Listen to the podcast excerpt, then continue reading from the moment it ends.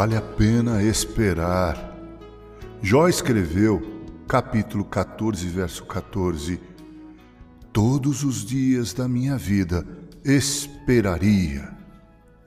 Uma rápida estadia na terra fará o céu mais celestial e ainda mais desejável.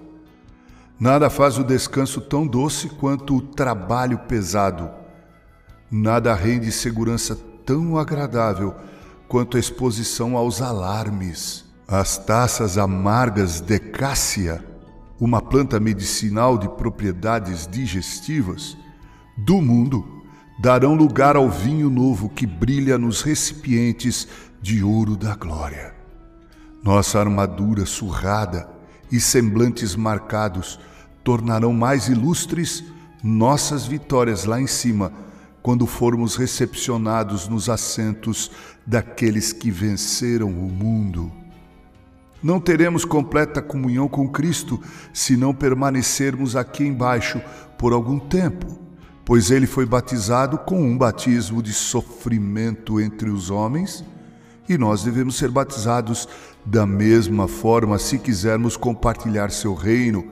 Em outras palavras, devemos também saber que é possível beber do mesmo cálice que ele bebeu. A comunhão com Cristo é tão honrosa que a mais dolorosa tristeza é um preço pequeno a pagar para consegui-la. Outra razão de nossa estada aqui é pelo bem dos outros. Não iríamos querer entrar no céu até que nosso trabalho estivesse feito e talvez ainda nos seja ordenado ministrar a luz às almas ignorantes no deserto do pecado. Nossa estadia prolongada aqui é, sem dúvida, pela glória de Deus. Ainda que, vivendo nesta terra, passamos a desejar ainda mais o céu, é preciso que esperemos. Um santo em provação, como um diamante bem cortado, brilha muito na coroa do rei. Nada reflete tanta honra num trabalhador quando um prolongado e severo teste de seu trabalho e sua triunfante resistência à provação, sem ceder em parte alguma. Somos os trabalhadores de Deus, em quem Ele será glorificado por nossas aflições.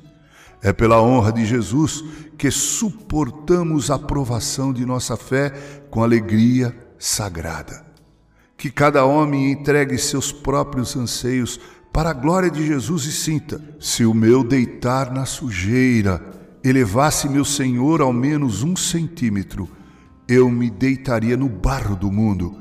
Se viver na terra para sempre e tornar meu Senhor mais glorioso, será meu céu ficar fora do céu. Nosso tempo está fixado e estabelecido por decreto eterno. Não fiquemos ansiosos sobre isso, mas esperemos com paciência até que os portões de pérolas se abram. Com carinho, Reverendo Mauro Sérgio Aiello.